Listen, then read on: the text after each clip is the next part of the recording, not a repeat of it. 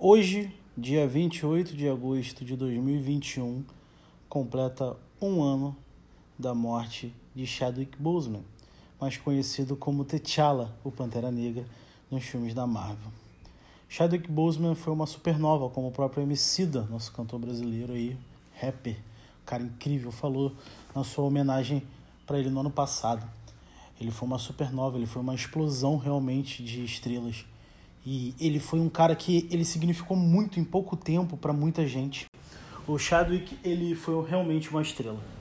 E foi um herói, foi um rei, e foi um amigo, um familiar. E assim, a gente precisa deixar a nossa homenagem aqui. Então não se esqueçam de Chadwick Boseman. Não se esqueça dele. Sempre que for possível, honre o rei, porque ele merece.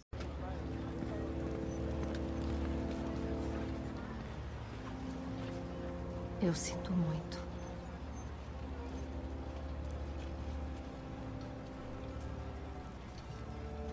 Na minha cultura, a morte não é o fim. Ela é como um ponto de impulso. Se você esticar os dois braços, Bast e Sekhmet levarão você até os campos verdes onde poderá correr para sempre. Mas falando do Shadow que não tem como não apresentar aqui o tema da semana, que é sobre Marvel. A gente vai falar um pouquinho sobre algumas questões do universo da Marvel, algumas novidades também e falar um pouco sobre um, alguns conceitos que a Marvel acabou apresentando que talvez tenham se tornado alguns problemas nos próximos anos. Eu sou Lohan Rangel, vocês estão ouvindo o ponto de vista de um amador e o universo da Marvel é algo que ele é uma grande, um grande monopólio hoje. Ele se tornou algo surreal, algo absurdo que a gente nunca vai ver igual. A gente fala, eu falo muito sobre a DC porque eu gosto muito dos personagens da DC. Eu cresci muito mais com a DC do que com a própria Marvel. Mas eu quero, eu, eu, eu, sonho que um dia a DC tenha tanto sucesso quanto. Não que precise ser igual, mas que tenha tanto sucesso quanto. Mas fazer igual a Marvel, hoje eu sei que a DC nunca vai fazer. Pelo menos a, a forma que a Marvel uh, fez o sucesso dela. A DC nunca vai ter isso, porque foi algo realmente sem iguais. A criação do universo da Marvel foi algo nunca visto antes e algo que deu muito certo. Independente de furos e entre coisas pequenas, no sucesso comercial e no sucesso de público, a Marvel deu muito, muito certo. Então, criou algumas coisas, criou algumas fórmulas que hoje, se a gente for parar para pensar, podem ser problemáticas para o futuro. E isso muito é o grande gerenciamento, o grande, a grande formação de hype. Isso a gente está vendo com muita coisa que está acontecendo. A gente viu isso em WandaVision, por exemplo. O hype, e isso também acaba muito por conta dos criadores de conteúdo, é muito maior do que a própria série está se vendendo, sabe? E isso acaba atrasando muita coisa, dando, fazendo um, um, ter problemas, sabe? Uma parada que, se a gente for parar para pensar, é, se a gente ficasse vendo e entendesse o que está acontecendo só na série, a gente iria gostar da série como um todo ou o filme como um todo. Mas o problema todo é pegar, tentar pegar pistas que aquilo ali é algo maior.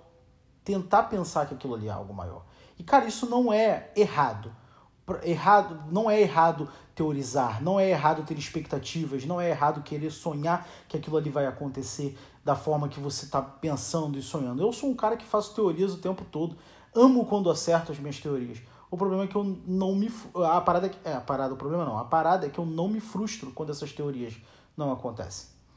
E muitas teorias rolaram em relação a WandaVision e acabou que no final não era aquilo.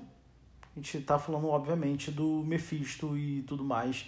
O querido Thiago Romariz, que eu acompanho, adoro o canal dele, foi um dos que mais propagaram essa parada. E eu não recrimino ele, porque eu adorava e eu adoro a piada hoje. Mas tem muita gente que leva aquilo ali a sério. E quando não acontece, aquilo ali se torna uma problemática para a pessoa a ponto de dizer que aquele conteúdo ali não foi bom porque não aconteceu algo que ela imaginava que ia acontecer. Mas por que, que eu tô falando de WandaVision? Por que, que eu tô falando disso? A gente teve aí dois trailers, dois trailers que lançaram da Marvel, e dois trailers importantíssimos e sensacionais que eu vibrei muito. Que o primeiro foi de Eternos. Eu ia falar de Shang-Chi, mas Shang-Chi o filme vai lançar essa semana, eu vou assistir e vou fazer o review aqui, então eu vou deixar pra frente o Shang-Chi. Mas eu vou falar mais sobre aqui sobre Eternos e, e bom, principalmente muito mais sobre o Homem-Aranha. Eternos teve um trailer que explicou algumas coisas, alguns conceitos que ah, é furo de roteiro. Não, não acredito que seja furo de roteiro, mas é conveniência mesmo, gente. E conveniência é ok, tal. E isso eu falo porque por muito que se perguntou, desde que anunciaram os filmes dos Eternos, muito se perguntou onde é que eles estavam no momento em que o Thanos veio para a Terra, ou o próprio Loki, independente, né, é, o Ultron, que foram eventos globais, né? Por que, que eles, onde eles estavam, o que, que eles estavam fazendo? E o trailer explica isso, né? Eles só podem se envolver quando o assunto é contra os deviantes, que são as contrapartes. Para quem não conhece os Eternos, os Eternos servem como anjos na Marvel. Eles são criações dos Celestiais, os Celestiais criaram os Eternos, os Deviantes e os humanos. Os humanos são nós, né, normal, os Eternos são anjos e os Deviantes como se fossem demônios. Assim, eu acho que é uma explicação mais fácil. E aí, os Eternos só podem lutar contra os Deviantes. Essa é a explicação que se dá no, no trailer. E é ok, é conveniente, é uma parada que realmente explica o porquê que eles não estão aí. Talvez tenha algo a mais no filme, mas o trailer já deixa isso claro, já dá uma explicação por que, que são os Eternos. E muito se falou disso na internet. Porque ah, é, é, é uma parada absurda, eles são seres poderosos, eles têm vontade própria, blá blá blá. A gente ainda não viu o filme, sabe? Eu acho que o filme ainda vai explicar algumas coisas. Mas se fosse a explicação, ok, gente. Muito. Ah, é, aí. É, eu vou falar sobre isso no Homem-Aranha. Vou esperar, calma. e é uma, uma questão que é a, é a geração de hoje quer isso. Quer tudo muito mastigado, tudo muito explicado, tudo muito conectado, porque a Marvel criou isso. Mas que não necessariamente precisa tudo ser assim. Sabe por quê, gente? Porque a Marvel no começo era uma parada pé no chão.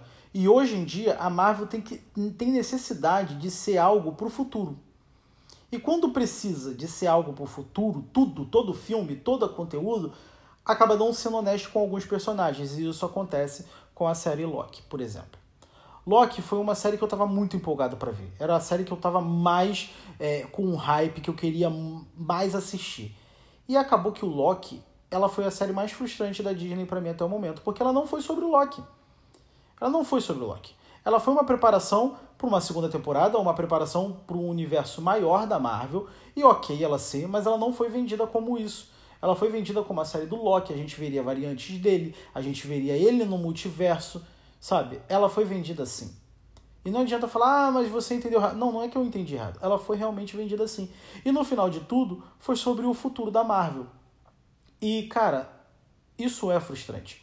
Porque, tipo assim, quando você chega e pega e apresenta um futuro vilão da Marvel numa série da Disney, você tem que preparar o terreno para isso. E, cara, não preparou o terreno para isso. Seria muito mais honesto se aquele que permanece lá no final fosse o Loki. E eu tô falando isso, obviamente, pensando que você já tenha assistido a série. É, então, tipo assim, não foi honesto com o personagem. Foi uma parada na preparação para o futuro da Marvel, sabe? E, e acaba que a Marvel construindo isso foi legal por uma parte de um tempo, mas a gente existiam pistas pequenas em filmes. A gente queria ver a história daquele filme. Hoje em dia, o, o, o público ele tá indo para ver o filme para ver aquela pista para o futuro. Ou seja, quando que vai acontecer o momento? A gente precisou ver o ápice da Marvel depois de 10 anos em Vingadores Ultimato, que foi o ápice.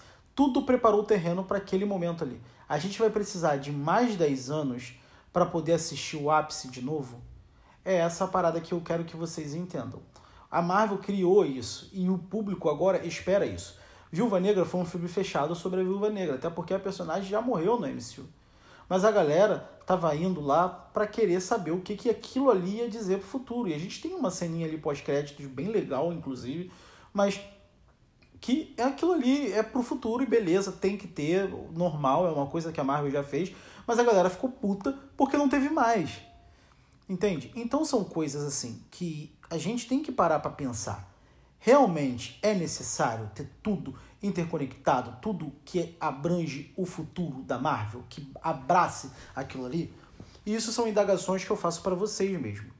Realmente tudo precisa ser para o futuro? Aí vamos ao ponto. Trailer do Homem-Aranha sem volta para casa. Surtei, pirei. Vocês podem ver o vídeo do minha reação lá. Eu tô muito empolgado. Acho que muito do trailer é, acabou sendo do roteiro vazado que eu li. Eu tenho esse problema, tenho essa curiosidade, vou ler. Muito do que aconteceu ali é daquele roteiro que vazou. Mas acabou acontecendo algumas coisas, alguns pontos que aí eu tenho que falar. O primeiro ponto é Toby e Andrew Garfield. Toby Maguire e Andrew Garfield. A gente já sabe que eles vão aparecer no filme, basicamente confirmado. E não apareceram no trailer. E a galera não. Tá tudo bem pra galera, sabe? Uma coisa ok, normal eles não aparecerem, porque é o primeiro trailer. Mas aí a galera já tá exigindo que eles apareçam no segundo. Que é uma coisa que, tipo assim, mano, não tem que aparecer. Eu gostaria que aparecesse a silhueta, alguma coisa deles, claro. Mas eu acharia muito melhor se fosse uma surpresa pro filme. Que ficaria muito mais legal. Entende? Então, assim. É... Aí é isso que eu, que eu falo. Lançou o primeiro trailer, que é incrível o trailer. O começo, toda a parada do Peter sendo abordada por conta da identidade secreta. Cara, ele tá sendo acusado de assassinato. É muito legal o trailer. Aí a gente vê a parte do Doutor Estranho, que vai ser um ponto que eu quero falar também. E depois a gente tem as pistas dos vilões de, dos outros aranhas, né? A bolinha ali do Duende Verde, o Dr. Octopus aparecendo e falando Hello Peter, que inclusive acredito que seja do Tobey Maguire também. É, e depois, se você parar frame a frame, consegue ver uma areia ali que pode ser o Homem-Areia, os raios que podem ser do, do, do Electro, e alguns momentos parecem que tem um lagarto ali numa sombra. Então, assim, são coisas que a gente teoriza, que a gente acredita que possa acontecer e que o próprio. É, a própria Marvel tá vendendo já essa parte do multiverso. Só que, tipo assim, aí sai um trailer muito legal, muito bacana, que anima pra caramba pro filme, e a galera no segundo depois já tá assim, ah, esse trailer é só o primeiro trailer, porque no segundo vai ser muito melhor, vai aparecer eles, tem que aparecer eles. E tipo assim, mano, não tem, sabe? Não tem que aparecer, não necessariamente não precisa. Óbvio que vai chamar muita gente, vai vender muito mais, óbvio, mas são coisas que tipo assim, gente, a gente pode ter essas coisas lá para frente. A gente pode ter essas coisas no filme, não precisa entregar tudo. E mesmo se não entregar no filme, que eu acredito que vai entregar, o filme não tem que ser ruim por conta disso. Porque foi coisas que a gente começou a teorizar e foi coisas que a gente começou a acreditar que iria acontecer. E se não acontecer, eu vou ver uma galera falando que o filme é ruim. Porque, cara, vamos ser sinceros, os dois filmes do Homem-Aranha que rolou até agora são filmes ok, mas não são filmes espetaculares. E tipo assim, eu acredito que a Marvel vai fazer um grande evento no Homem-Aranha. Mas no meio de uma pandemia, aí é uma coisa que não tem nada a ver com o que eu tô falando, mas no meio de uma pandemia, se ela realmente investiu o dinheiro que ela tinha que investir pro Andrew e pro Tobey voltarem, cara, esse filme vai ser adiado. Não tem porque esse filme lançar em dezembro com as bilheterias muito fracas por conta do coronavírus. Então, tipo assim, eu fico com um pouco de pé atrás nessas situações e nesse hype exagerado que a galera tem. Eu fico, porque é muita teoria, é muita coisa e é muito legal teorizar, é muito legal poder falar sobre tudo que a gente ama, mas o problema é quando você quer ter certeza e quer que aquela certeza seja o que você imaginou. Porque, ah, o Doutor Estranho tá muito bobinho, ele é o Mephisto. Ah, o Doutor Estranho não é o Doutor Estranho, ele é outro cara e ele precisa ser outro cara porque o cara tava muito sério em Guerra Infinita, ele tava muito sério em Ultimato. Mas a gente tem que ver que o Doutor Estranho ainda está no começo da caminhada dele. No primeiro filme dele, ele estava fazendo uma piadinha. E, cara, você tem que entender que a Marvel ela tem a parada de cada diretor trabalhar diferentemente no, dos seus filmes com aquele personagem ali. O Capitão América, por exemplo, para mim tá muito mais sério. Desculpa. Ele tá muito mais sério no filme, no segundo filme dele, sabe? Muito mais sério. Se você for ver o terceiro filme do, do, do, do Homem de Ferro, O cara tá super agente secreto. Então, tipo assim, o Doutor Estranho, no filme dele, tava super piadista, fazendo piadinha da Beyoncé e o caramba lá. Aí no filme do, com os irmãos russos, ele tá um cara bem mais centrado. Ele precisa ser centrado. Aí agora ele tá no filme do John Watts, que é um cara que faz piadinha com todo o personagem dele. Ele pega ali e faz uma bobeirice. Tu bota o Peter bobão. O Peter, no, nos filmes dele, não é, não age da mesma maneira que o Peter que foi apresentado em Guerra Civil pelos irmãos russos. Não age da mesma maneira que o Peter em Guerra, em Guerra Infinita. Entende? É o mesmo personagem, tem a mesma essência, mas ele é bobão.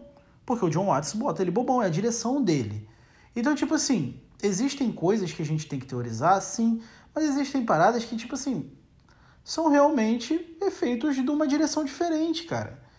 Então ele pode estar piadista, pode estar brincalhão ali e ponto. E errou um feitiço. Isso aí pode acontecer, gente. É completamente comum. Entende? Então, o porquê desse, desse, desse episódio inteiro? A indústria do hype é algo que é necessário, mas acaba também estragando a experiência de um filme. Porque um filme de herói é um filme de herói, é um filme feito para divertir, é um filme feito para gente sair desse mundo infeliz e de merda que a gente acaba vivendo muito, principalmente aqui no Brasil, né? Mas é um parque de diversões, de verdade, tem que ser. Pode falar de coisa séria? Pode falar de coisa séria, a gente vai gostar também, mas é pra gente se divertir na maioria das vezes. A gente sair do nosso mundo, a gente pensar em outras coisas. Então, cara, não fale que o filme é ruim só porque você não acertou a sua teoria, só porque você queria ver uma coisa e não foi entregue essa coisa. É só isso. O filme é algo para você curtir, é algo para você se divertir, é algo para você refletir, você pensar e embarcar naquele mundo. Não é porque você não acertou que o filme é ruim. WandaVision, para mim, até agora, é ainda a melhor série da Marvel, porque ela é uma série honesta, que é uma série da Wanda e do Visão. Ela não foi ruim porque o Mephisto não apareceu, ou porque o Mercúrio não era o Mercúrio, e assim vai, sabe? Óbvio que eu amo o Falcão e o Soldado Invernal, mas ainda assim eu acho que a construção da, de WandaVision foi muito melhor e o final foi muito melhor abordado também, diferente de Falcão e Soldado Invernal, sabe? E mesmo que eu ame os personagens, que eu amo a conclusão, ainda assim, no geral, WandaVision ainda é melhor para mim. Então é isso, gente. É, é obviamente, esse aqui é o ponto de vista de um amador. Eu tô falando da minha opinião e é uma coisa que eu queria conversar e refletir com vocês também. Então, espero que vocês mandem seu feedback aí para mim nas minhas redes sociais. Rangel Lohan vai estar o link aqui embaixo. O que vocês acham sobre o assunto? A Marvel realmente está criando uma indústria do hype e acabando com é, a conversação, eles estão fazendo as pessoas exigirem demais das suas obras.